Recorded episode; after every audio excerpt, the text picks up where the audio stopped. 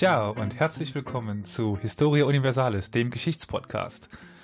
Heute zu einer besonderen Folge. Aber bevor wir unseren Gast, unsere Gästin vorstellen, möchte ich ganz herzlich zuerst äh, meine lieben Mitpodcaster begrüßen. Das ist Olli in Köln. Moin. Und Carol in Dresden. Ja, Tag. Aber ich denke, zusammen heißen wir ganz herzlich willkommen äh, die liebe Anne. Hallo. Hallo. Äh, treue Zuhörerinnen kennen sie schon. Sie ist Doktorandin hier an der Universität des Saarlandes. In der frühen Neuzeit ist sie unterwegs. Vor allen Dingen ähm, zu Venedig und zu Italien ein bisschen. Hm. Ein bisschen, ja. Und aus dem Bereich werden wir auch heute Ausschnitte hören. Aber bevor wir uns dieser Thematik äh, zuwenden, wie sieht's denn aus, Jungs? Was haben wir denn in der letzten Folge besprochen? Da hast du uns erklärt, dass das Ghana, was wir heute kennen, nicht das Ghana ist, was es im Mittelalter gab. Wunderschön zusammengefasst. Ich hätte es nicht besser machen können. Oh, das klingt ja spannend. Jetzt habe ich echt Lust, die Folge zu hören. Aber es gibt noch eine andere spannende Thematik. Ihr kennt ja Hexen, oder? Ja. So persönlich? Ich rede privat? selten über meine Frau. ja. Ich habe davon äh, gehört, dass es das gegeben haben soll. Mhm. Über Hexen oder Beschreibungen von Hexen und ähnlichem werden wir jetzt ein bisschen was hören. Aber dafür übergebe ich, denke ich, das Wort dann an Anne.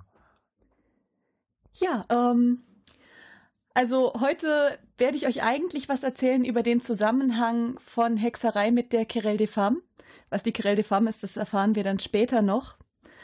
Ähm, das ist eigentlich gar nicht so mein Hauptthema, aber äh, da am Wochenende eine schöne Tagung ist, äh, auf die es sich auch immer wieder lohnt zu gehen, das ist die Tagung des Arbeitskreises für interdisziplinäre Hexenforschung. Ähm, Ernsthaft? Ja. Ja. Interdisziplinäre Hexenforschung. Und ja. äh, ja Not sponsored. Also Tagung äh, internationale Hexenforschung, wenn ihr das äh, wollt. Äh, wir sind äh, bereit. Äh, nicht, nicht international, interdisziplinär. Ach, siehst du, jetzt hat mich schon ja, ja. Interdisziplinäre Hexenforschung. Wir sind bereit äh, hier, also wir Sponsoring und so weiter, gar kein Problem. ja, es ist auf jeden Fall immer eine sehr spannende Tagung, mhm. auf der sehr viele Forscher, die sich eben so mit Hexerei und allem, was damit zusammenhängt, beschäftigen treffen und sich erzählen, was sie gerade machen.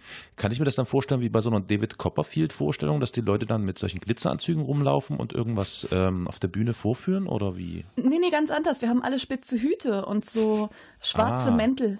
Aha, aha, manchmal okay. opfern wir auch Leute. Echt? So richtig ja. mit Blut und so und oh, krass. Genau, aber nur die Besucher. Ah, ja, ja, ja, ja. Gut, dann wissen wir ja schon, dass äh, wir da besser äh, nicht hin sollten. Aber das mhm. Essen ist super. Also wenn ihr nächstes Jahr kommt. Äh was gibt's da? Lamm? Oder frisch geschlachtet? Lest mal die Hexereitraktate, dann erfahrt ja, ihr, ja, was ja, man so alles kochen kann. Das klingt ähm, Frösche. Frösche, genau, Froschsuppe. Nee, komm, das ist ja jetzt alles Kram. Äh, das ist ja interessant. Okay. Äh, genau. Nochmal ganz kurz, äh, ich weiß nicht, hast du es gesagt, Elias, wo findet denn, darf man das verraten, wo das interdisziplinäre äh, Hexentreffen-Dings? Äh? Ja, ja, natürlich. Das ist in Stuttgart. Ist nicht geheim, nee? Nee, nee, nee, das kann man ganz normal, wenn ihr auf Hasotskult zum Beispiel geht äh, oder auch auf die Internetseite der Diözese Stuttgart-Rottenburg, dann findet ihr diese Tagungen. Die Diözese? Was?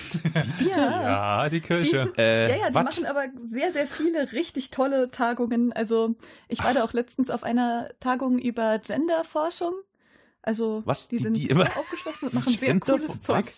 Ähm, ich, Okay, gut, äh, ich bin ein bisschen voreingenommen, aber ähm, ich habe jetzt irgendwie auch kürzlich gelesen, dass in der Schweiz, glaube ich, ein Hexen, der, der, der jahrelange Hexenaustreiber irgendeiner Diözese irgendwie ja in den Ruhestand gegangen ist und dass die Stelle gerade vakant ist. Ähm, also falls jetzt irgendein interessierter Zuhörer oder eine interessierte Zuhörerin ähm, Bedarf hat, äh, Hexen, äh, Quatsch, nein, Teufelsaustreibungsgedöns und so und vielleicht kann er das oder die, dann bitte bewerbt euch in der Schweiz. Ich weiß nicht, müsst ihr mal im Internet googeln, das gibt es da auch. Äh, da ist, glaube ich, Bedarf da.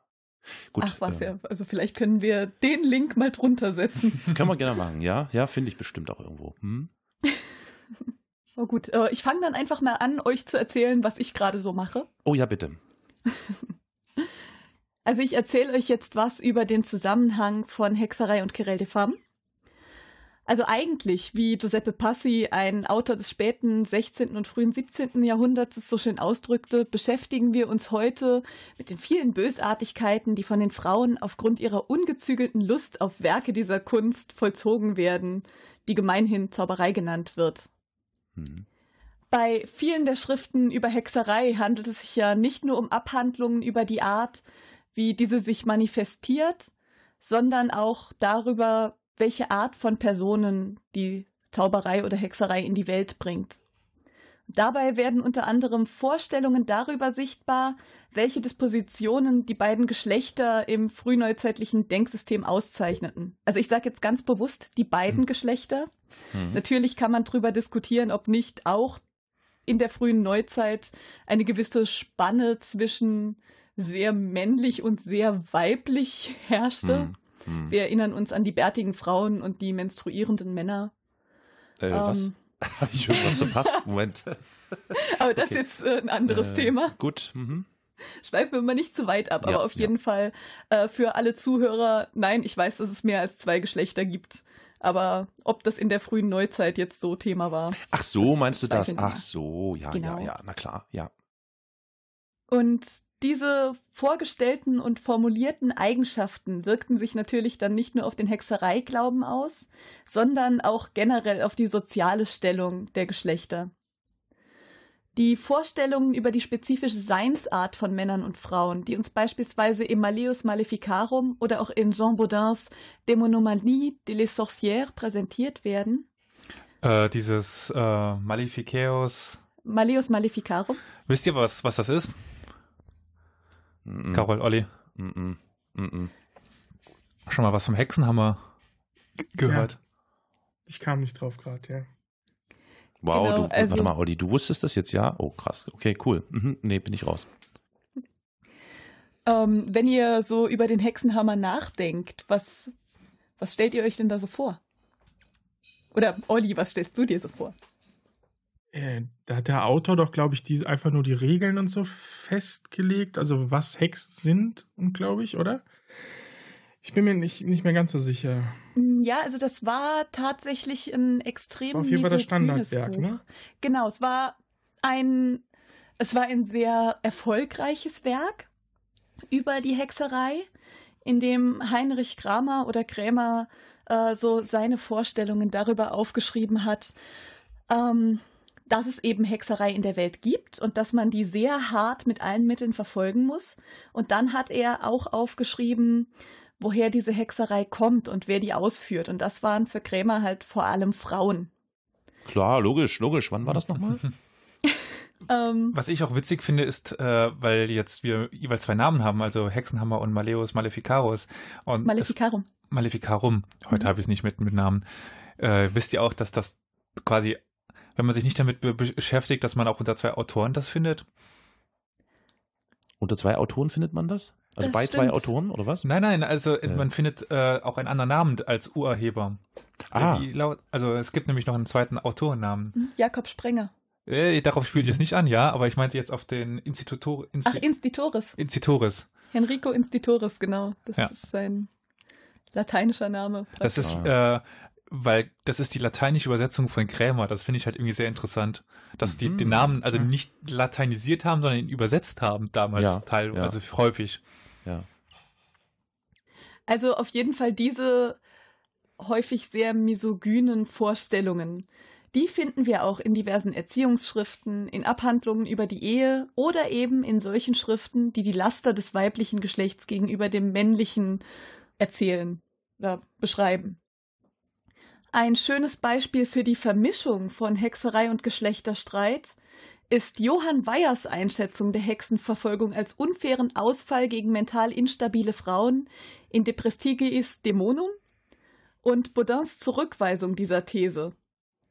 Claudia Opitz bezeichnete diesen Streit in ihrem 2008 erschienenen Aufsatz sehr passend als Streit um die Hexen, in Anlehnung an den Begriff Querelle des Femmes, der im Deutschen auch, aber nicht nur als Streit um die Frauen bezeichnet werden kann. Mhm. In diesem Podcast möchte ich euch jetzt anhand einiger Beispiele vorstellen, wie eine solche Vermischung und gegenseitige Beeinflussung des Geschlechterstreits und der Hexereivorstellungen im frühneuzeitlichen Italien vonstatten ging. Zu diesem Zweck werde ich zuerst mal eine kurzen, einen kurzen Überblick über die Querelle des Femmes geben. Ich nehme mal an, dass ihr vielleicht mit dem Begriff noch nicht ganz so viel anfangen könnt. Also ich kannte ihn auch noch nicht, muss ich gestehen. Ja, geht mir auch so. Man nimmt mich auch raus. Ja. ja, das ist auch ganz normal. Das ist wirklich ein, äh, eigentlich noch eine Nische. Eine Nische der Geschichte, aber eine sehr spannende. Hm, auf jeden Fall. Genau, und dann werden wir uns so ein, zwei dämonologische Traktate angucken, die um das Jahr 1600 herum in Italien gedruckt wurden. Mhm. Das heißt wirklich so, also dämonologisch. Okay. Und werden dann mal gucken, was für Gemeinsamkeiten die haben. Und dann werden wir sehen, dass sich beide Genres häufig derselben Quellen bedienen oder aus demselben Gedankengut heraus argumentieren. So, obwohl sie unterschiedliche Ziele verfolgen, können wir von einer gegenseitigen Verstärkung von schriftlich formulierter Misogynie und der Konzentration der Hexenverfolgung auf Frauen, die in vielen Gebieten nachweisbar ist, ausgehen. Sowohl in misogynen als auch in dämonologischen Traktaten werden Vorstellungswelten explizit formuliert, in denen dem weiblichen Charakter die Eigenschaften zugeschrieben wurden, die schließlich auch Teufelsbullschaft und unchristliches Verhalten hervorriefen. Pardon, Teufels was? Ah, Teufelsbullschaft. Wenn du dich mit dem Teufel einlässt. Ah, oh, oh. Mhm, okay. Mhm. Nicht unbedingt nur geistig. Klar, logisch. Mhm, ja. Ach, das war das. Mhm. okay. Das war das, was du gestern Abend getrieben hast. okay. Ähm, Äh, ich, weil ich ja auch etwas äh, unwissend der deutschen Sprache war und ich Ja. auch erst nachfragen musste, was denn überhaupt äh, Miso Misogynie ist. Äh, oder Naja, also das, also ja. Ja. ja, ich bin, ich war so unfähig, ich wusste das nicht. Äh, ich wette, es gibt mindestens einen Zuhörer, der das auch nicht weiß. Möchtest du kurz äh, erklären, was das Wort bedeutet? Ähm, naja, das ist quasi eine, eine, wie sagt man, pff, es ist eine, eine negative Einstellung oder eine, eine ich habe das immer so interpretiert, die Misogynie ist quasi die Abwertung ähm, des weiblichen Geschlechts und die, naja, wahrscheinlich damit verbundene Überhöhung oder Erhebung äh, des, des, des, des Patriarchats über die Frau. Also Misogynie ist, äh, habe ich immer so interpretiert. Ja, das ist auch eine Frauenhass, ziemlich, weiß ich äh, nicht, ob das trifft. Äh, Genau, das ist, das ist eine sehr viel. Also, deine Beschreibung trifft es sehr gut. Akkurat ist allerdings tatsächlich Frauenfeindlichkeit. Feindlichkeit, okay. Mhm. Genau. Ja, und nun ist die große Frage, was haben die denn da alles so äh, Schlimmes geschrieben? Genau, also wir werden uns gleich Texte von Giuseppe Passi anhören, nämlich sein Idoneschi di Fetti. Das bedeutet übersetzt die weiblichen Mängel. Äh, zu den Vergleichtexten gehört auch Lucrezia Marinellas De la Nobilità ed Excellenza delle Donne. Also Oh, das klingt positiv irgendwie. ist es, auf jeden ah, Fall. Haha, schön. Da Gut. geht es darum, dass Frauen besser sind als Männer. Oh, sehr gut, okay. Mhm. Ja. Ähm, dann werden wir uns einige Stellen aus dem Decretum Graziani angucken. Das ist ein Rechtstext aus dem 12. Jahrhundert, der auch noch im 16. Jahrhundert sehr wichtig war. Das ist die Grundlage quasi des römischen Rechts. Genau, Ah, gehört aha. zu den Sacri Canoni, Mhm. die alle Rechtsgelehrten auch noch in der frühen Neuzeit drauf haben mussten. Mhm. Und dann schauen wir uns dämonologische Texte von Girolamo Mengi da, da Viadana und Silvestro Prierio an. Sehr schön. Ja, also dann kommen wir mal zur ungefähren Einordnung der Querelle des Femmes. Äh, das ist ein sehr großes Thema. Also das, was ich euch jetzt erzähle, das ist wirklich nicht die akkurate Beschreibung, sondern mehr so, dass ihr euch vorstellen könnt, worum es ungefähr geht. Mhm. Also ihr könnt es euch bestimmt an dem Punkt schon denken, die Querelle des Femmes ist ein Streit. Und zwar ein Streit, der in schriftlicher Form ausgetragen wurde, hauptsächlich im Verlauf der frühen Neuzeit. Der Kern dieses Streites waren Lob und Tadel der Geschlechter, vorwiegend natürlich Lob und Tadel des weiblichen Geschlechts. Manchmal war auch von Männern die Rede, aber das dann eher in Relation zu den Frauen, also um als Gegenpol für deren Tugenden oder deren Laster eingesetzt zu werden und die Wirkung der Aussage zu verstärken. Den Anfang der Querelle des Femmes machte bereits 1399 Christine de Pisans Epistre au Dieu d'amour, das sind also die Sendbriefe an den Liebesgott, mhm. indem sie ihre Geschlechtsgenossinnen lobte und die Männer dafür tadelte, dass sie diese so schlecht behandelten. Oha. Und dann schrieb sie ihr relativ bekanntes Livre de la Cité des Dames. Das ist das Buch von der Stadt der Frauen. Darin werden die Vorzüge von Frauen anhand beispielhafter Viten beschrieben. Hm, jetzt bin ich gespannt. Ja, davon hören wir aber heute nichts. Ach so, schade, okay, gut. Aber äh, hat sie sich nicht, ist das nicht ein bisschen riskant gewesen, sich so weit aus dem Fenster zu lehnen damals? Tatsächlich war sie damals sogar sehr erfolgreich. Interessant. Also Christine de Pizan hat ihre ganze Familie mit ihrer Schriftstellerei versorgt. Und da reden wir vom 13. Jahrhundert, ne? Vom 14, also 14. ganz, ganz spätes 14. 14. bis frühes 15. Jahrhundert. Okay, interessant. Ja. Gut, okay. Genau, ähm, also das Lob der Frauen, das war zu der Zeit auch schon ein Thema, das so langsam aufkam. Vielleicht habt ihr schon mal was gehört von Boccaccios Vitensammlung berühmter Frauen? Ähm, Boccaccio sagt mir was, aber ich kannst du kurz ausführen? Äh, ja, Boccaccio war ein italienischer Renaissance-Humanist, der ja eben auch eine Vitensammlung berühmter Frauen hauptsächlich aus dem Christentum und der mhm. Antike geschrieben hat. Mhm. Das war dann mhm. allerdings eine Sammlung, wo Frauen nicht unbedingt nur positiv dargestellt wurden. Das ging, also, aber man kann es schon bezeichnen als ein Buch, in dem auf jeden Fall auch von den Stärken der Frauen die Rede ist. Mhm. Okay. Mhm. Andere Texte dieser Art, von denen ihr vielleicht unter Umständen schon mal gehört haben könntet, oder zumindest von ihren Autoren, sind Isotta Nogarolas Text über die gleiche oder ungleiche Sünde Evas und Adams. Oder vielleicht Agrippa von Nettesheims Adel und Fürtrefflichkeit des weiblichen Geschlechts. Dann gibt es noch im deutschen Raum die Disputatio Nova contra Mulieres, also ob die Frauen Menschen seien oder nicht. Oder Moderata Fontes. ähm, ja, in manchen Fällen kann ich das bestätigen. Für mich ziemlich menschlich.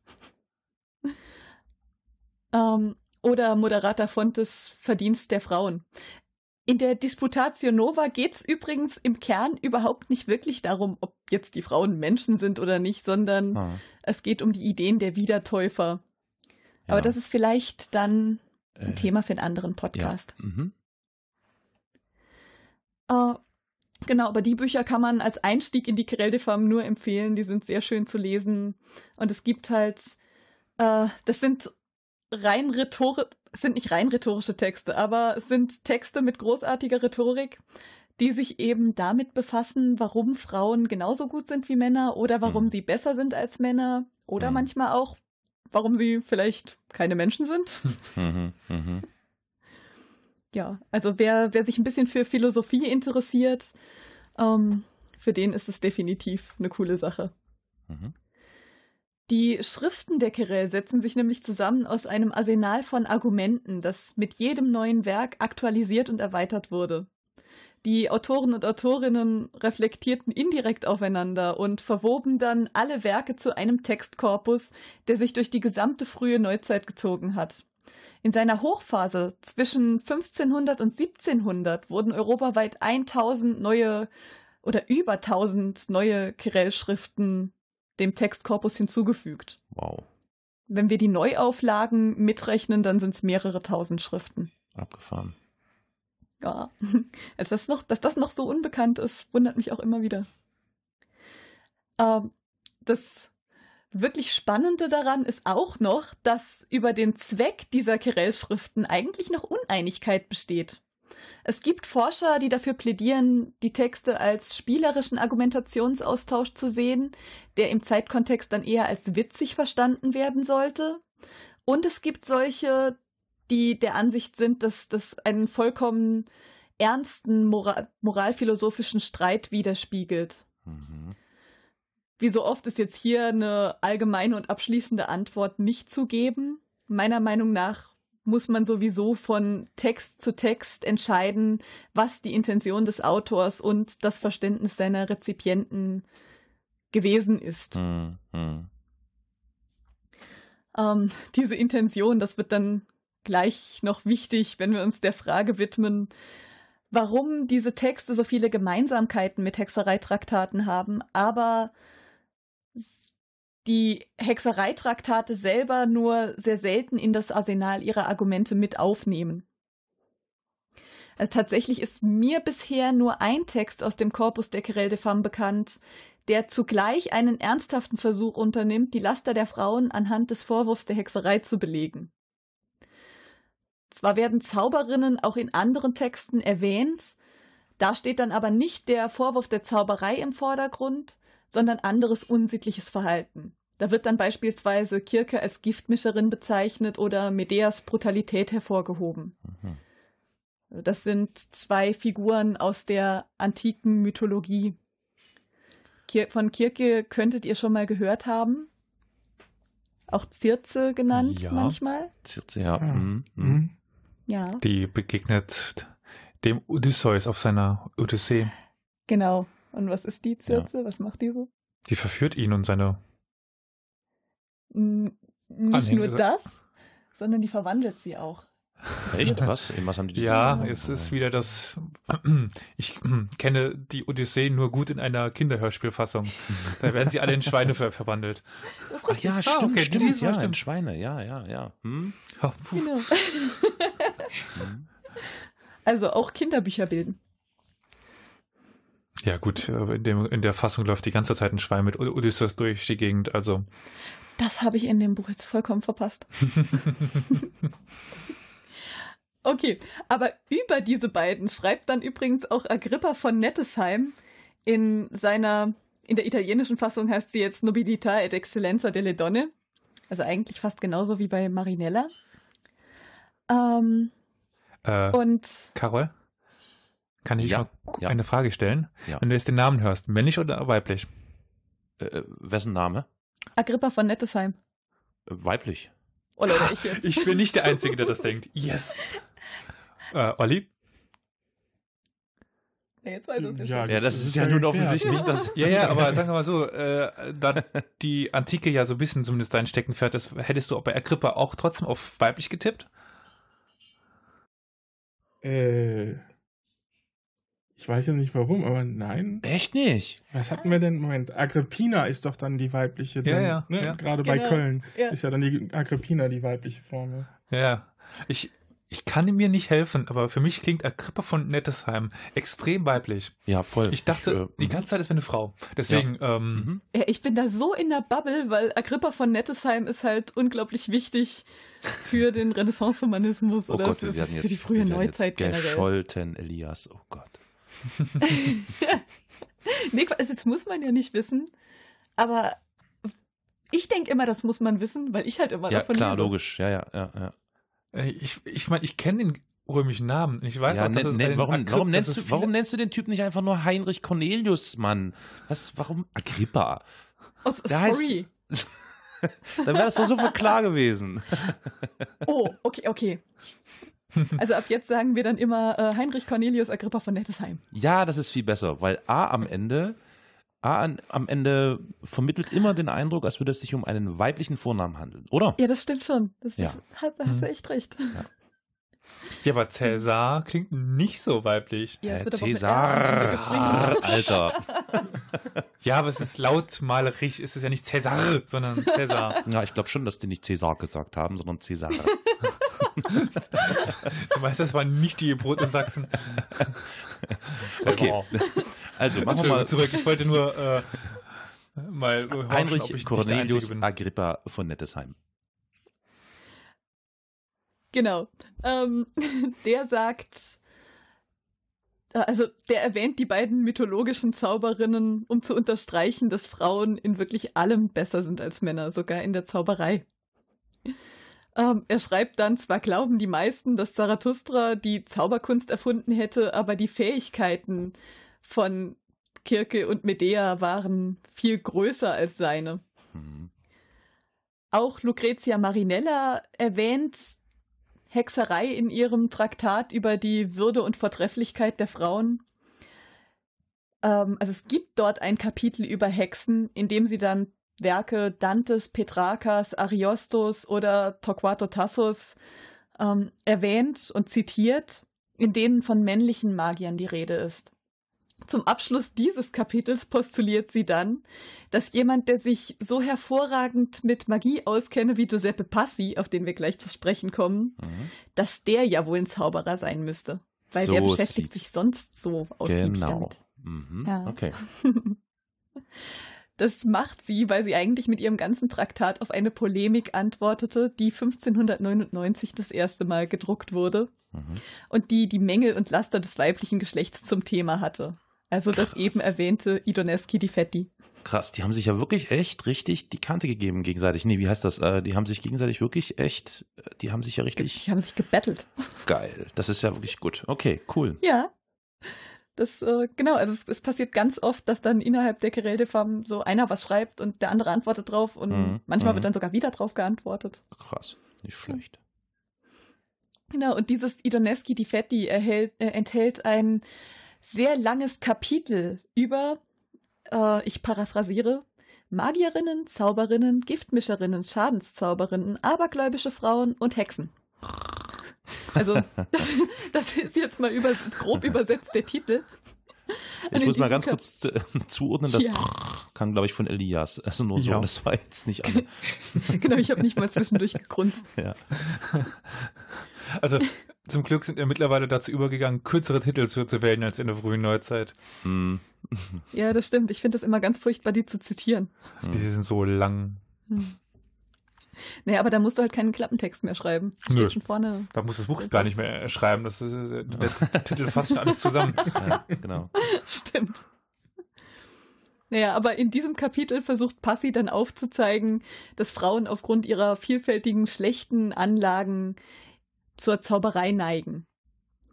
Und er gliedert das Kapitel in zwei Hälften. In der ersten möchte er beweisen, dass es Hexerei wirklich gibt. Und in der zweiten, dass sie ein Laster von bösen und gefährlichen oder auch von dummen und leichtfertigen Frauen sei, mhm. die die mhm. Christenheit bedrohen.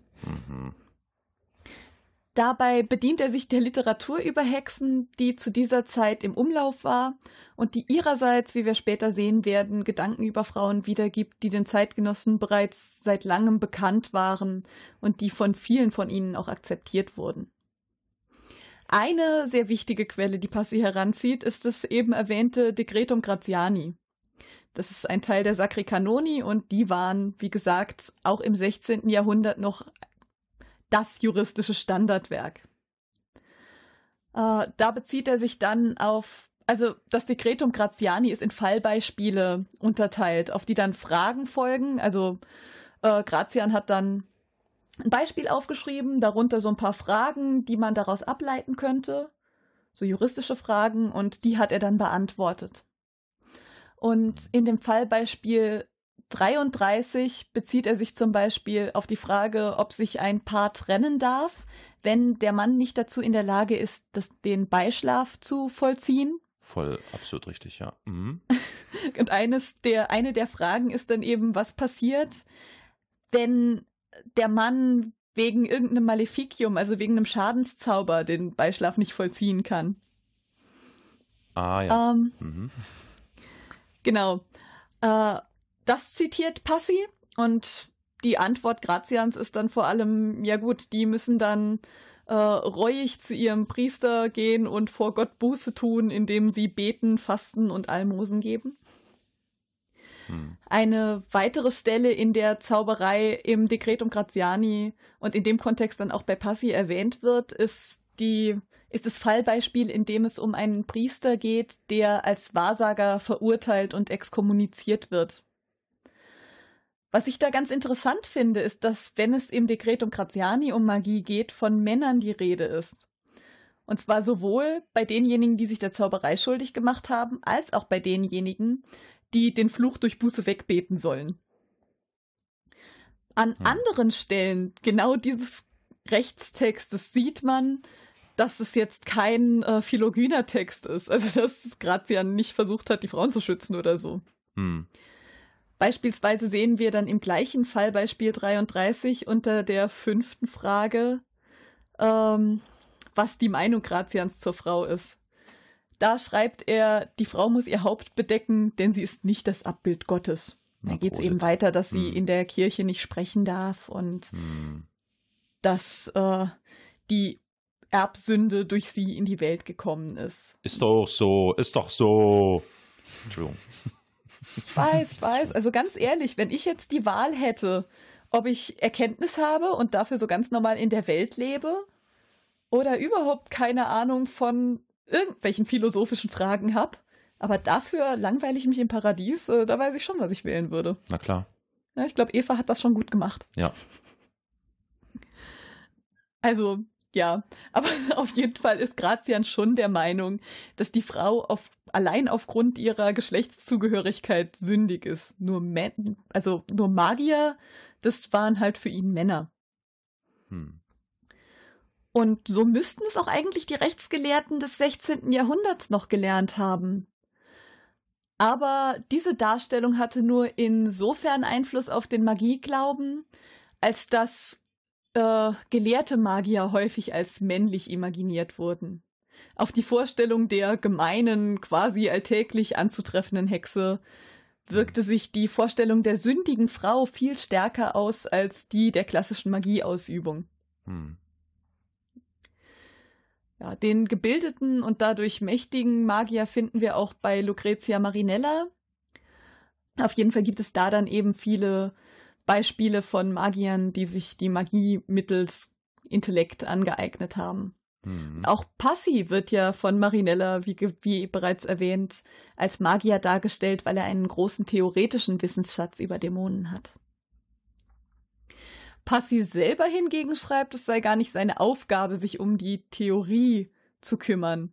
Er habe sich vorgenommen zu zeigen, welche Missetaten die Frauen wegen ihrer ungezügelten Gier nach dieser Kunst genannt Zauberei begehen. Und dann schreibt er noch, wer mehr über die Funktionsweise der Zauberei erfahren wolle, der solle Silvestro Prierio, Paolo Girlando oder den Viadana lesen. Der Viadana ist dann äh, Girolamo Mengi da Viadana. Also der kommt aus ja. diesem Ort. Ach so. Mhm, mhm. Aber an diesem Punkt hat er dann auch schon über mehrere Seiten hinweg über die Theorie der Magie referiert und teilt sie dann in Wahrsagerei, Liebeszauber und Schadenszauber, wobei Wahrsagerei nicht zu seinen Themen gehört. Die gibt's zwar, aber er schreibt, das hat jetzt erstmal nichts mit ihm zu tun. Und er will eher dann auf Liebeszauber und Schadenszauber eingehen. Und die beschreibt er und da sehen wir dann, die liegen sehr nah an der Sphäre des Weiblichen. Äh, zum Beispiel beschreibt er den Liebeszauber dann so, dass dabei Wurzeln, Metalle oder Teile von Vögeln gekocht und unter dem Bett oder der Türschwelle der zu verzauberten Person platziert werden. Also dabei handelt es sich erstens um ein Ritual, das kein großes theoretisches Wissen oder Nachdenken oder Reflektieren erfordert. Außerdem liegt es ganz eindeutig in der Sphäre des Häuslichen, also des Weiblichen. Mhm. Ja, da uns der Autor aber empfohlen hat, uns auch in anderen Werken über die Zauberei zu informieren, habe ich das natürlich auch getan. Und das erste, was wir uns dann anschauen werden, ist das Compendio dell'arte esorcistica des Girolamo Mengo, des Girolamo Mengi da Viadana. Mhm. Also ich habe es jetzt hier in einer Version von 1605. Übrigens, alle Bücher, über die ich jetzt rede, könnt ihr auch einfach so im Internet einsehen. Also da gab es ein riesiges äh, Digitalisierungsprojekt, für das ich ah. unglaublich dankbar bin. Mhm. Äh, vor allem die Münchner Staatsbibliothek hat sehr viel eingescannt. Mhm. Das, das die führende Organisation, wenn es in Deutschland um Digitalsate, um, die, um, also um Digitalisierung von alten Büchern geht. Mhm. Genau. Und so müsst ihr jetzt eigentlich nur noch den Titel des Buches eingeben, das euch so interessiert, wenn ihr das dann im Original lesen wollt. Und dann habt ihr so Scans von 1600. Wow. Okay, cool. Also das, Das äh, voll, das genial. werden wir natürlich verlinken für die interessierten ZuhörerInnen, dass die dann einfach draufklicken und sich dadurch äh, wühlen können. Sehr schön. Oh ja, sehr gut. Also bis auf die Disputatio Nova sind auch alle Texte, von denen ich eben geredet habe, als Digitalisate erhältlich. Oh, und Christine de Pisons Livre de la Cité des Dames, weil es das nur als Handschriften gab. Ich glaube, das gibt's nicht online. Können wir aber auch gleich nochmal gucken. Mhm, okay. Aber es ist sicher gar nicht so einfach zu lesen, ne? Also ich meine so vom Schriftbild her insbesondere. Das, Das ist ja also, keine deutschen Drucke. Also Genau. das äh, ist schon deutlich leichter. Genau, Ja? das Okay. italienische Druckbild ähnelt Mhm. unserem sehr stark. Okay. Unserem, unserem Also modernen. unserem heutigen. gut. Genau. Ähm, ja, also dieses, äh, dieses Werk über den Exorzismus von Viadana ist dreigeteilt. In dem ersten Buch beschäftigt er sich eigentlich nur mit der Herkunft und der Fähigkeit von Dämonen. Im zweiten Teil dann mit Hexen und Magiern. Und im dritten Buch empfiehlt er Gegenmittel, mit denen man sich so vor Zauberei schützen kann. Oh, jetzt wird's spannend. Mhm, ja. Gut. Na gut, was uns besonders interessiert, ist aber jetzt natürlich das zweite ja, Buch. natürlich, ja. Mhm. Denn sowohl, also sowohl Männer als auch Frauen können von Dämonen bedroht und getäuscht werden und sowohl Männer als auch Frauen können diese Gegenmittel benutzen. Mhm. Interessant ist dann das zweite Buch, äh, in dem wir die typischen Rollenzuweisungen wiederfinden.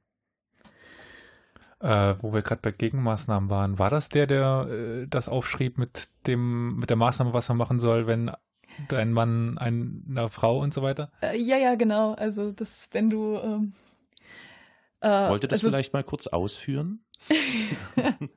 Naja, es gab da eine ganz lustige Stelle, das musste ich Elias sofort per Sprachnachricht schicken, weil ich es so lustig fand. Da ging es dann darum, dass du unter anderem erkennen kannst, dass ein Mann einem Liebeszauber unterliegt, wenn er zu Hause eine schöne Frau hat, aber dann einer hässlichen hinterherläuft. Naja, und er kann dann gegen diesen Liebeszauber vorgehen, indem er natürlich betet und das ganze Zeug, ne? Ja. Er kann aber auch mit seiner Frau schlafen. Äh, Das mit kann der auch schönen schon Frau. helfen. Ge genau. Ja, ja, okay. Also ich glaube, Viadana meint dann einfach, schlaf generell mal mit einer Frau, ja, weil ja, wenn du jetzt schon klar, der klar. hinterherläufst, äh, ja, okay. Ja. Aha, okay. Hm. Ja, ist eine bestechende Logik. Okay. Hm. Ja, auf jeden Fall. genau. Also Viadana beginnt dann erstmal, wenn er sich überlegt, was sind eigentlich Zauberer und Hexen, ähm, damit, dass er schreibt, dass diese Generation von Männern und Frauen vom Teufel als Instrument benutzt wird. Weiter unten schreibt er dann sogar von äh, diesen bösartigen Womini, was Menschen oder Männer bedeuten kann Mhm, mhm, aber nicht ausschließlich Frauen. mhm. Aber dann später, also nur ein kurzes Stück drunter, korrigiert er diesen Eindruck dann direkt, indem er sagt, ehrlicherweise müsse man ja von Strigimage reden, also der weiblichen Form. Und äh, um hier wieder einen Verweis zu ziehen auf andere äh, popkulturelle Werke, äh, Mhm. Striegen. Kennt ihr das irgendwoher? Ich habe das schon mal gehört, ja, Striegen, ja. Ähm, aber Hm. irgendwie bringe ich das jetzt automatisch mit der Landwirtschaft in Verbindung. Ich Ach weiß was. nicht warum.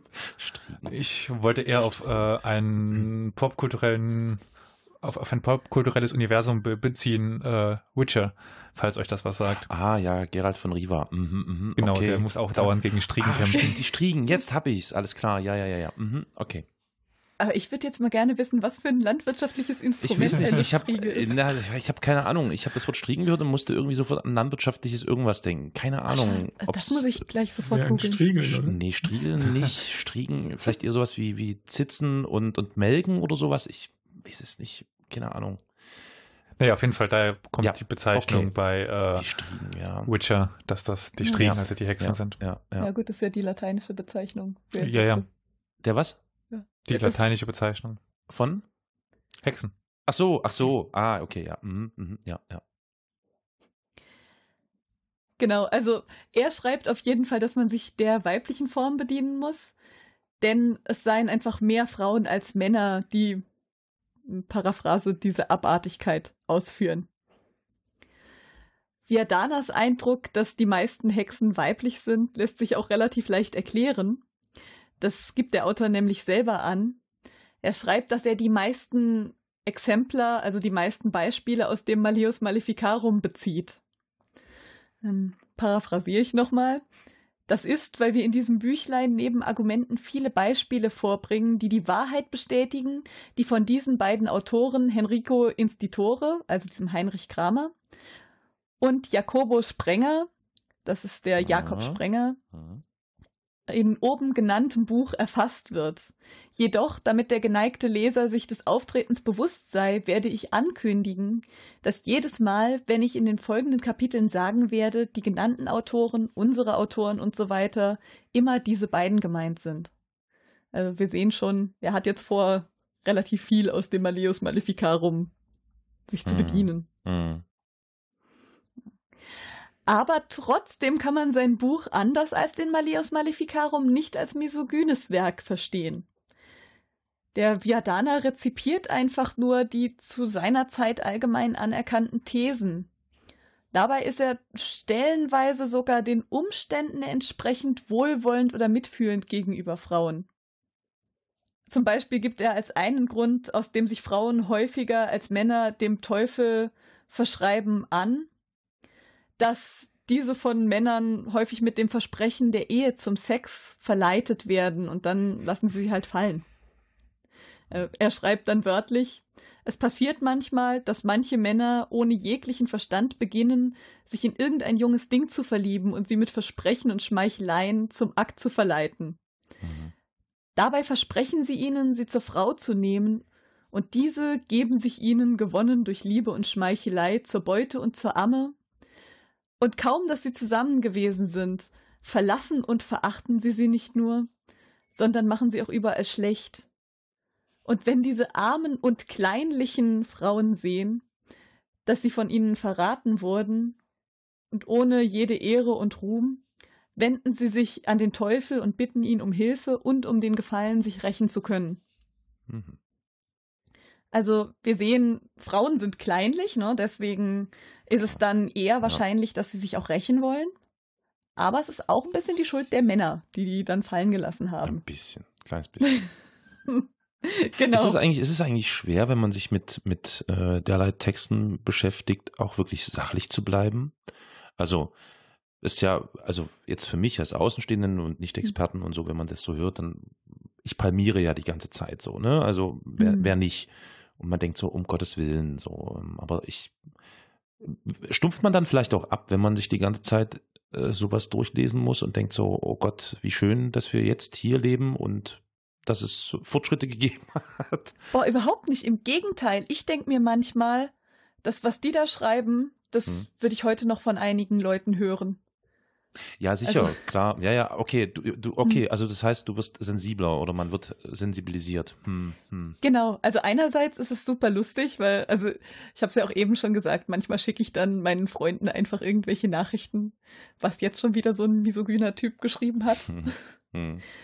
Ähm, ja, und manchmal sehe ich halt, dass wir uns seit 1600 hm. eigentlich erschreckend wenig fortbewegt haben. Ja, ja, ja, ja. Naja, hm. ich stelle mir das sehr schwer vor. Genau, also jetzt so mit euch bin ich ja auch nicht ganz objektiv, ne? Ist halt ja, schon lustig. Ja, ja, klar. Ist ja auch ein lustiges Format. Ja, das hoffe ich doch. Ja. Vielleicht dazu mal so ein paar Kommentare wie hahaha. ja, hahaha. Ja, machen wir, machen wir. Also, ach so, äh, also Audiokommentare Drüber natürlich auch. Ja. so ein Klatschen, so der Comedy-Klatschen im Hintergrund immer so. Ja. Das ist Sitcom-mäßig. ja. Sitcom-Lachen, ja, ja. Genau.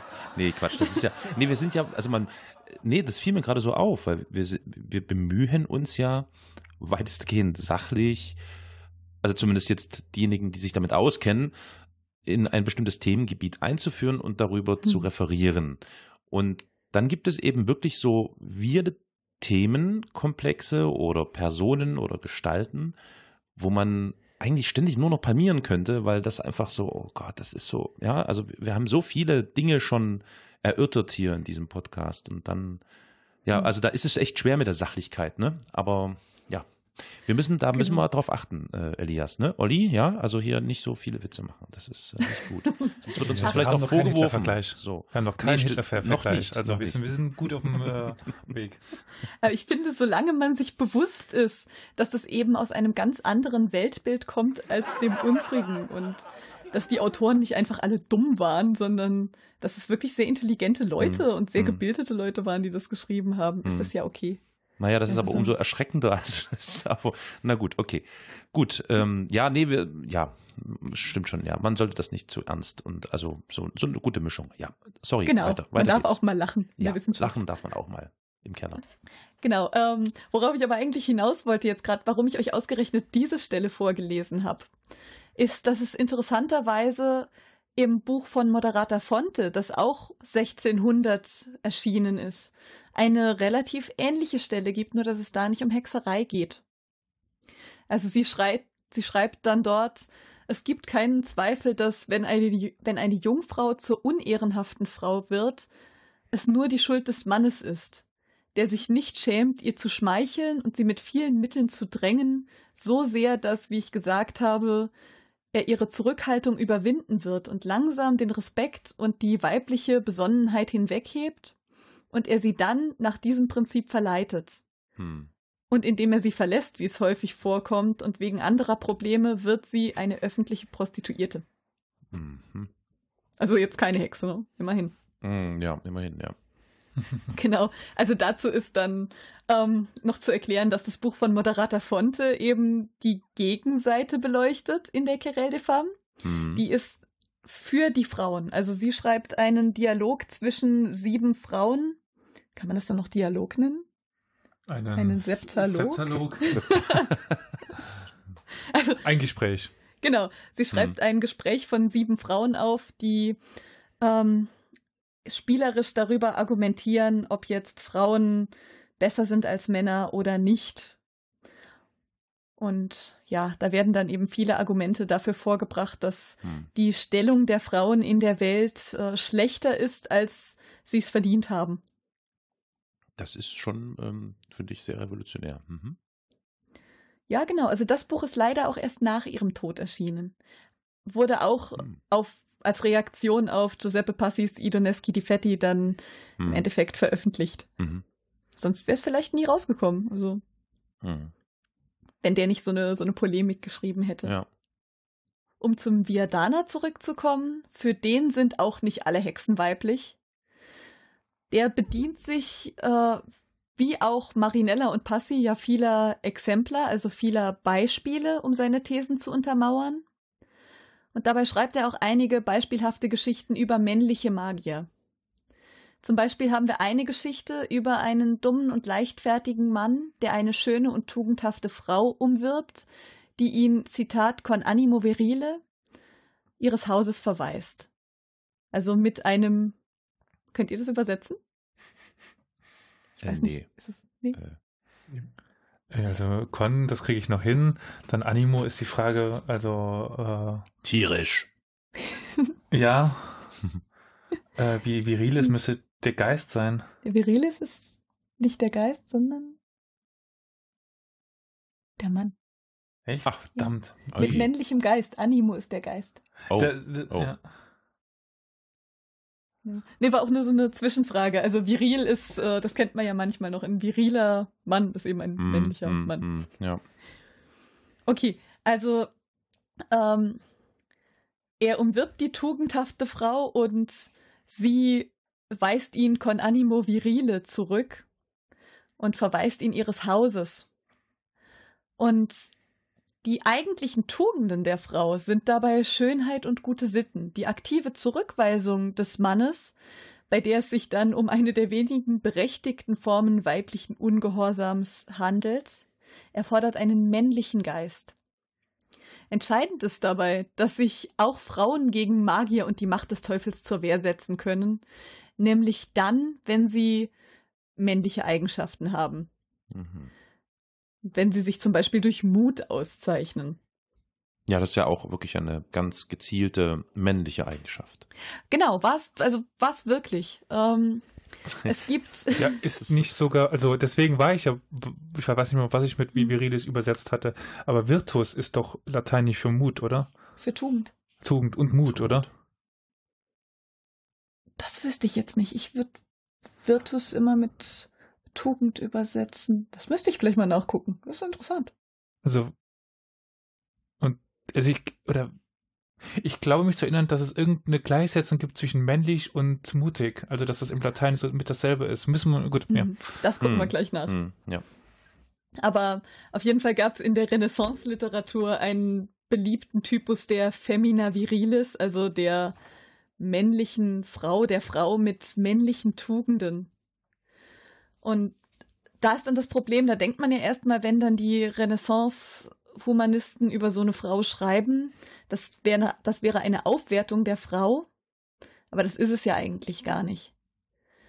Also das Weibliche wird dann viel eher als Inferiores bestätigt, ähm, indem einigen Frauen aufgrund der wirklich speziellen Besonderheit männlicher Eigenschaften besitzen, dann Tugend bescheinigt wird oder besondere Tugend bescheinigt wird. Auf diese Art verteidigt zum Beispiel Torquato Tasso die Überlegenheit des Mannes gegen das Argument, dass es ja auch Herrscherinnen gibt. Also um 1600 rum gab es ja eben auch viele Gebiete, die von Herrscherinnen beherrscht wurden. Hm. Und da gab es ja dann das Argument, ja gut, aber es gibt doch zum Beispiel Elisabeth I. oder Margarete von Österreich. Ihr könnt Mhm. doch jetzt nicht sagen, dass die so einem normalen Mann unterlegen sind. Hm. Und da sagt Torquato Tasso, ja, schon. Aber solche Herrscherinnen, die sind ja von königlichem und heldenhaftem Blut. ja. Und dieses königliche Blut, das ergänzt dann ihre eigenen Tugenden mit männlichen Tugenden, die Mhm. von all ihren ruhmreichen Ahnen stammen. Hm. Aber so Mhm. eine normale Mhm. Frau, die hat ganz andere. Aber, Tugenden. aber, aber, aber, aber, wie war das denn dann mit Königen, die kein artige Vorfahren haben? Ha, hätten die nur mal in den arabischen Kulturkreis schauen müssen. Da gab es ja da so, so zwei weibliche Königinnen im Mittelalter. Auch zu nachzuhören in einer ganz kurzen Folge von uns. Über die beiden äh, Su- Sultaninnen. Entschuldigung, zurück. Elias, du alter Marketing-Experte. Jo. Genau, also dass sich jetzt dann äh, die Italiener mit irgendwelchen Sultaninen, äh, nee, Sultaninnen beschäftigt hätten. Haha, treue Hörerin eures Podcasts. ähm, sind doch unwahrscheinlich, das sind doch alles Hm. Heretiker. ja. Genau, aber wir sehen auf jeden Fall, äh, dass sich Texte der Querelle des Femmes und diejenigen, die von Hexen und Dämonen handeln, häufig, häufig ähnlicher Denkmuster bedienen. Die Unterschiede kommen dann durch die verschiedenen Ansprüche zustande. Also die meisten Traktate über Hexerei sehen es nicht als ihre Hauptaufgabe an, die Laster der Frauen aufzudecken, sondern sich, sondern sehen sich als naturwissenschaftliche Werke nur eben über die Natur des Übernatürlichen. Sie warnen dann vor einer Gefahr, die sie in der realen Welt befürchten. Und wenn sie über Frauen als besonders gefährlich schreiben, dann tun sie das häufig aufgrund eines bereits bestehenden Weltbildes, das ihre Autoren verinnerlicht hatten. Mhm. Besonders frauenfeindliche Werke möchte ich jetzt mal von dieser Einschätzung ausnehmen. Also was die Intention Krämers zum Beispiel ist, darüber lässt sich sicherlich trefflich streiten. Hm. Aber Viadana jedenfalls hat, wie wir gerade gesehen haben, einfach nur eine ganz gängige Einschätzung des weiblichen Charakters internalisiert und dann weitergegeben. Der andere Tipp Passis, der Silvestro Prierio, ist dann sogar noch ein bisschen frauenfeindlicher. Äh, Der schreibt in seinem 1521 erschienenen Buch, das ist dann auf Latein, ähm, dass Frauen eher zur Zauberei neigen, aus verschiedenen Gründen. Genau, also erstens sind Frauen anfälliger zu glauben und daher glauben sie dann eben auch den Dämonen, die sie versuchen dazu zu überreden, Gott abzuschwören. Und deswegen greifen dann die Dämonen auch lieber Frauen an, was einfacher ist. Außerdem haben Frauen, wie wir alle wissen, einen wechselhaften Charakter und sind dadurch leichter zu beeindrucken. Und auch dadurch erliegen sie dann viel leichter den Einflüsterungen der Dämonen. Hm. Ja, und dann schreibt er noch drüber, dass ihre Sprache schlüpfrig und böse ist und dass sie nicht schweigen können und dass sie so kleinmütig sind, dass sie zur Rache durch Schadenszauber neigen und so weiter. So all das, was wir eben auch schon gehört haben, das wiederholt Prierio dann auch nochmal. Hm. Ähm, aber das waren eben Einschätzungen, die sehr, sehr häufig in sehr, sehr vielen Büchern, nicht nur in diesen beiden Genres, von denen ich momentan spreche, sondern eben auch in Erziehungsschriften und in anderen Schriften häufig äh, so rezipiert wurden. Also ich fasse dann jetzt gerade nochmal zusammen, was wir mhm. heute gehört haben. Ja. ja. Ähm, also das erste ist, dass sich Texte, die sich mit Frauen beschäftigen und solche, die den Sachverhalt der Hexerei verhandeln, sich aus denselben grundlegenden Gedankenstrukturen speisen. Außerdem, gerade aus diesem Grund, eignen sich beide Gattungen gut dafür, die Gedankenkonstrukte zu analysieren, die durch häufige Wiederholungen gefestigt und internalisiert wurden. Ja, und die Unterschiede, wie gesagt, die liegen dann hauptsächlich in der Anwendung begründet, die im einen Fall einen wissenschaftlichen, im anderen einen rhetorisch-argumentativen Anspruch hatte. Mhm. Ja. So viel jetzt zu mir. Dir. Zurück ins Studio, ins Hauptstadtstudio. Vielen Dank für diese Ausführung. Ja. Vielen Dank, Anne. Genau, vielen Dank. Das ja, war doch sehr interessant und erhellend, wie ich finde. Nur schade, dass ich der italienischen Sprache nicht allzu mächtig bin. Deswegen kann ich da jetzt leider äh, nur auf irgendwelches. Gibt es eigentlich so ein bisschen übersetztes ähm, ähm, äh, Material, was dem nahe kommt, was man. Ja. ja. Ja, viel. Also das, was ich euch eben genannt habe, ähm, da ja. können wir eigentlich auch nochmal gleich Links in die Beschreibung stellen. Mhm, mhm. Ähm, ja, jetzt muss ich mal gerade überlegen. Also von den italienischen Hexereitraktaten ist, glaube ich, nicht allzu viel übersetzt. Mhm. Ähm, es gibt eine tolle Übersetzung vom Hexenhammer von Wolfgang Behringer. Mhm. Ja, also okay. die ist auch sehr zu empfehlen. Mhm. Not sponsored. Leider. ja, aber so. Wo wir gerade beim Thema Sprachen sind. Ja. Der Elias hatte mit äh, Virtus Mannhaftigkeit oder auch Tapferkeit, Mut, Entschlossenheit. Oh. Die mhm. Übersetzung. Also lag er gar nicht so weit, ne? Ja. Ja, ich hatte das äh, häufig im Kopf, dass eben in der, auch schon in der Antike, also Mut halt eigentlich nur männlich sein kann. Hm. Genau. Hm. Hm. Ja, das schreibt auch Tasso, dass ein Mann wegen, Feig wegen Feigheit zum Beispiel getadelt werden muss, aber eine Frau nicht, denn Mut ist sowieso keine weibliche Eigenschaft. Ja, das äh, ist total Auf welcher Sprache schreibt er denn? Italienisch. Ah, okay. Ja. Weil auf Latein kann man das einfach nicht unterscheiden, ob er jetzt, weil, äh, ob er jetzt mutig oder männlich schreibt. Also es ist insofern interessant, dass das, das passt äh, insofern, weil ich vor einigen Tagen erst äh, mit meiner Freundin über genau dieses Thema haben wir so nachgedacht und diskutiert. Was sind eigentlich typische männliche Attribute und treffen die eigentlich zu? Und wenn man sich so ein bisschen Gedanken darüber macht, und natürlich im Gegenzug, ne, oder im Gegensatz dann, was sind in diesem Falle dann eben weibliche Attribute, Eigenschaften. Hm. Und interessant ist, dass äh, ja, im Großen und Ganzen kann man eigentlich sagen, dass das alles vollkommener Mumpitz ist. Und zwar wirklich in jeder Hinsicht, dass sich das mhm. natürlich über die Jahrhunderte ähm, bis in unsere jetzige Zeit äh, getragen hat, ist klar und so. Trotzdem interessant, weil wenn man sich das wirklich einfach mal in Ruhe anschaut und das analysiert, dann merkt man, dass das eigentlich ein, ein also dass ich das schon sehr fehlerbehaftet, äh, als sehr fehlerbehaftet empfinde. Auf jeden Fall, aber so. Das ist schon spannend solche Denkstrukturen und sozialen mhm. Konstrukte, die einfach jahrtausende lang in unserer Kultur internalisiert wurden, Wahnsinn. die sind so schwierig aufzubrechen. Ja, ja, ja, ja. Ist schon verrückt. Ja, interessant, sehr interessant. Hm. Hm. Ja, zu Zeiten, zu Zeiten von Friedrich Merz und Co., die da so äh, Mhm. auf uns zukommen, ist das hier eine schöne Streitschrift, äh, wollte ich schon sagen, aber ein schönes Streitthema. Das sollte man öfter, auch vielleicht im Bekanntenkreis, liebe Zuhörerinnen und Zuhörer, macht das Thema mal auf. Das ist äh, total interessant zu beobachten, wie die Reaktionen dann sind von, von den einzelnen Beteiligten.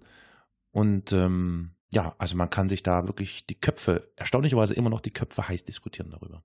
Definitiv. Und wenn ihr Lust habt, beobachtet auch vielleicht mal so die Medien, die uns ja alle beeinflussen. Ah, ja. Es ist auch noch super interessant, wie Männlichkeit und Weiblichkeit einfach immer noch, gen also FDP. Wie Männlichkeit und Weiblichkeit immer noch ähnlich dargestellt wird, wie wir es schon vor 400 Ja. Jahren hatten. Ja, ist schon verrückt. Der irgendwie Mhm. der, was war das? Das ist irgendwie irgendein Sportartikel, glaube ich. Wo das irgendwie die schöne Freundin von oder so kam demletzt. Wo sich dann Mm. ganz viele Leute so äh, einen Spaß gemacht haben, drunter zu, zu posten, der muskulöse Freund von düdüdüdüd oder so, Mm. wenn es dann um Mm. Sport leer ging. Und Das- das Sportlerinnen. Ja, ja, das, das Paradebeispiel, was ich auch letztens las, war dieser eine Nobelpreisträger, der äh, Nobelpreis für keine Ahnung was bekommen hat und seine Ehefrau, auch Wissenschaftlerin, erhielt ebenso einen Nobelpreis. Und dann schrieben die tatsächlich irgendwo in der Zeitung, Nobelpreisträger so und so und seine Frau erhielten einen, so, Alter, was geht? Was ist mit Wow. euch falsch? Also das ist schon echt verrückt, ja. Ja. Mhm. Aber, aber das hat er doch gut gemacht, dass er sich eine Ja, Frau ja. besorgt hat, Genau, angeschafft hat, genau. die dann auch noch einen Nobelpreis kriegt. Das ist, der, gehört, der gehört dann praktisch auch ihm. Ja, genau. Früher war ja Professorin nur dafür da, um die Frauen von Professoren zu bezeichnen. Stimmt. Hm, ja, Mhm. ja. Hm. Ja, genau. Und die Frau Doktor war doch dann die Frau des Genau, die Frau Arztes. Doktor war die Frau des, des Arztes im Ort. Hm, Mhm. Genau. Ja. Tja, hm. sehr interessant. Ähm, spannend, spannend. Vielleicht gibt's ja mal auch noch eine Fortsetzung. Ähm, vielleicht können wir ja mal ein bisschen tiefer reingehen in ähm, die ganze Dämonengeschichte und so. Oder du kannst uns ja auch einen, einen ganz frischen Bericht von der Tagung, dieser interdisziplinären Hexentagung mitbringen und irgendwann mal äh, erzählen, Ja, was ja, war. ist ja nicht so, dass einer der Veranstalter Hm? hier sitzt in Saarbrücken. Ja, siehst du, wunderbar, perfekt. Ich müsste ihn ja nur mal fragen. Ja, genau. Ja, Ja, also das mal. haben wir, machen wir Äh, mal, ja. Ich, äh, Wie könnte mal. man sich, wie könnte man, du könntest, du könntest, ähm, du könntest deine Haare striegeln nach hinten, könntest es weiß färben und dann machst du einen auf Gerald und sagst dann, ähm, ich weiß nicht, wie der spricht. Hey, Sie, in der Ferne. Keine Ahnung. Ja. Schnallst sie dann so zwei Schwerter um. Genau. Ja. Und lasse sie in der einen Szene wieder ver verschwinden und dann wieder zwei werden, dann wieder eins werden. Ah, ja. Was war das wirklich der Fall? Ach nee, komm, mach Ja. mir die Serie nicht kaputt. Das ist mir Die Serie ist super. Ich finde die super auch, ja. Äh, auch Ja. super, ja. Ähm, ja. Es ist halt nur witzig, dass das Schwert mal da ist und mal, mal, immer nicht das zweite. Und wenn wir jetzt schon auf solche popkulturellen Geschichten zu sprechen kommen, wie das typisch ist für unser Format, es ist eben doch, wir wollen ja versuchen, nicht so bierernst Mhm. durch die Gegend zu, zu hopsen, sondern auch ein bisschen seicht werden. Die Serie The Witcher, falls das jetzt irgendwie jemand noch nicht verstanden hat, die auf Netflix äh, ähm, läuft, äh, da habe ich festgestellt, dass die sich ja wirklich arg bemüht haben. Ich weiß nicht, ob das jetzt nah dran ist an dem Original von dem polnischen Schriftsteller oder wie das ist, aber das ist, also gerade diese Geschlechterrollenverteilung, du hast gemerkt, wie die, ich glaube, die hatten ganz schön zu tun, um das ähm, so einzufangen und zu inszenieren, dass es auch wirklich so ein bisschen einem aufgeklärten Weltbild äh, entgegenkommt. Also das hatte ich, das Gefühl hatte ich auf jeden Fall. Also gerade also so die Frauenrollen waren da ja schon, ne, also überhaupt nicht, also in, in seltensten Fällen negativ belastet oder Also- ähm, bedingst. Äh, Ja, da ich weniger weiß als Anne, äh, mir kam es häufig zu aufgezwungen vor. Haben Aufgezwungen? drüber- Ja, ja, ähm, in der Darstellung der Vielfalt. Du meinst zu Gleichberechtigung und so. Nein, nein, zu, auf, zu erzwungen. Zu erzwungen. Also, Äh, da ich halt, ich kenne nur die Spiele. Und Achso, du hast sonst die Serie so nicht viel- gesehen. Doch, doch, doch. Also Ja, ich habe okay, die Serie gut, gesehen, aber verstehe. ich kannte vorher nur, nur die ja, das äh, Buch kennst du nicht. Spiele. Genau. Hm. Und ich lebe halt immer noch irgendwie ver verhaftet in der Welt, dass in dem Gedanken, dass das halt Polen sein soll, um Hochmittelalter, Spätmittelalter, so, so sowas. Und da Mhm. kam mir das halt ein bisschen zu aufgezwungen, so, wir müssen jetzt unbedingt alle Arten von Menschen unterbringen.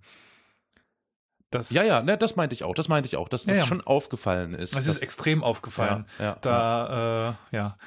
Wobei ich das aber schon, das ist aber schon auch wieder interessant, ne? Weil das, das macht ja jetzt gerade so eine, so eine, so eine weitere Ebene, so eine Metaebene auf. Aber äh, ähm, wir reden ja hier über Fantasy. Ne? Ja, ja, aber ich würde behaupten, dass das im Original nicht so war, oder, Anne? Also Jennifer ist in den Büchern doch schon eine ziemlich abgebrühte Taffe? coole Socke. Das ja, ja, die, mhm. die ist tough. Die fand ich auch in den Büchern schon cool. Hm. Ja, also äh, alles, alles, was ich bisher über den Autor, ich weiß nicht, wie er heißt, hier, Czeslislav Schmusnitsin, irgendwas. Genau. Andrei Sapkowski. ah ja, vielen Dank. So einfach Kein ist der Name. okay, also alles, was ich bisher über ihn so las oder auch Interviews, die ich mit ihm las, hatte ich auch eher den Eindruck, dass das eher, doch vielleicht eher ein konservativer, wenn nicht so ein reaktionärer Typ Hatte ist. Auch, ja. Und ähm, dann denkt man wahrscheinlich, das ist so das Schema, was dann sofort im Kopf angeht, ähm, dass der Typ dann wahrscheinlich genau solche Abbilder schafft. Aber gut, wie auch immer. Ähm, ich fand es also trotzdem ich, interessant. Also gerade diese Metaebene, wir reden ja hier über den Versuch, in eine bestimmte Epoche oder eine bestimmte Zeit zu gehen, das Ganze mit Fantasy irgendwie, aber auch mit, keine Ahnung, so mit, mit äh, Fragmenten aus dieser Zeit zu vermischen und das jetzt wieder transportiert in, in die jetzige Zeit und die Sichtweisen, das finde ich schon echt abgefahren lustig. Also irgendwie.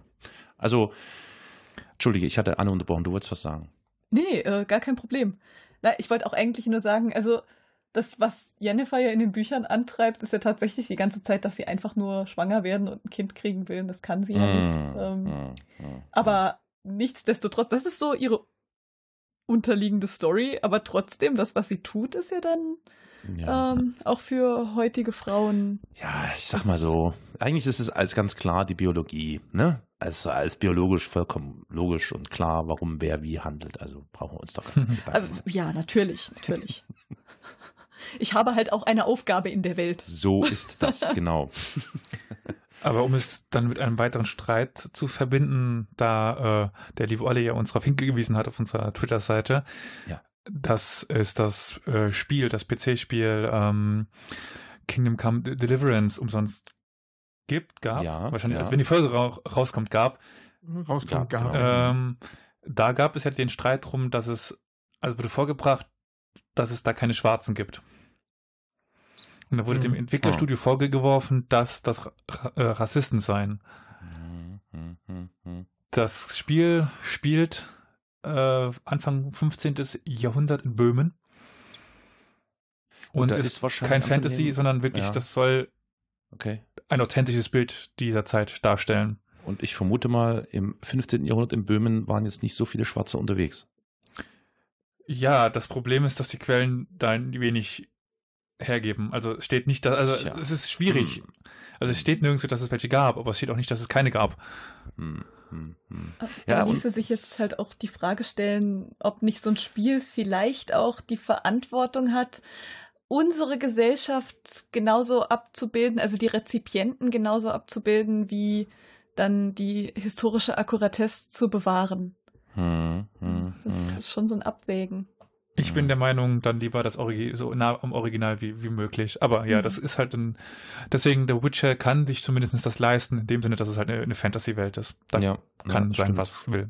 Mhm. mhm. Also ob jetzt schwarze Elfen oder weiße Elfen. Äh, ja, halt für, für mich sind Elfen immer noch weiß, aber Ey, für mich sind die immer noch imaginär und können das deswegen ist, auch, auch rot-grün gestreift sein.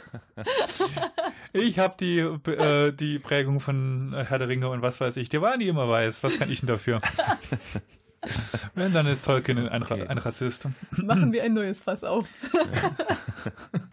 ja gut, nee, bevor wir uns jetzt hier verlieren in, in, in äh, Diskussionen und ähnlichem, äh, wagen wir es doch darauf hinzuweisen, dass wer sich an einer solchen Diskussion beteiligen möchte, ähm, ihr, liebe Zuhörerinnen und Zuhörer, uns auch gerne kontaktieren könnt, sollt, dürft, auf verschiedenen Wegen. Mhm. Äh, ja, alle, ich denke, wir machen es mal ganz kurz, weil wir sind ja schon, oh, wir haben eine übelst lange Folge heute. Bevor wir aber das machen, würde ich mal ganz ah. kurz anteasern, dass demnächst etwas kommen könnte, ähm, wo wir uns auseinandersetzen mit anderen Podcasts. Stimmt, ja, richtig, richtig, genau. Oh, da gibt's äh, Wir dürfen, zum, ja, wir dürfen zumindest so Mhm. viel sagen, als dass da was kommen wird, dass wir herausgefordert worden sind. Und ähm, ja, wir uns der Herausforderung auch gestellt haben. Zumindest zwei. Ja. Ja, ja. Der Federhandschuh wurde aufgenommen von uns und wir stellten uns dem, äh, was da bald kommt. Ach so, und dann gibt's da noch was weiteres, aber das wollen wir jetzt nicht verraten. Es gibt ganz viel, Leute. Also es, es, es lohnt sich dran zu bleiben, logisch. Und, wie äh, findet man diese Informationen, wenn was Neues kommt? Ja, wie findet man die? Ganz einfach. Man geht auf die Internetseite historia-universales.fm und dort gibt es, sofern ihr das nicht schon getan habt, äh, so einen Button, da könnt ihr auf Abonnieren klicken. Keine Sorge, kostet kein Geld, ist kostenlos, also komplett für lau. Wir machen das einfach nur für eure Liebe, für euren Respekt. Dort drückt ihr drauf und dann könnt ihr diesen Podcast abonnieren und dann werdet ihr auch tatsächlich just in dem Moment, wenn eine Folge neu herauskommt oder von uns veröffentlicht wird, darüber informiert. Es wird heruntergeladen, ihr könnt das streamen, wie auch immer. Also da gibt es Möglichkeiten ohne Ende. Das ist doch Magie oder Hexerei. Mindestens das. Mindestens das. Ansonsten, Normalerweise jeden zweiten Sonntag um 15 Uhr. genau, wenn nichts dazwischen kommt, Hexerei oder ähnliches. Ähm, Oder ansonsten, Sonderfolgen kommen. ja, wenn ihr der, das ähm, Gefühl habt, ihr müsst jetzt hier irgendwas sagen zu dem ganzen Kram, was vor allem Oliver und meine Wenigkeit oder vielleicht auch nur meine Wenigkeit ähm, da erzählen, dann tut das bitte. Ihr findet alle Kontaktdaten zu uns auf der gerade erwähnten Internetseite historia-universales.fm. Dort geht ihr auf den Reiter, haha, Reiterin mit der Bezeichnung Kontakt, glaube ich. Und dort findet ihr dann alles gesammelt. Twitter, äh, Facebook, YouTube, bla, was es alles gibt. So, Ja. ja. Mhm.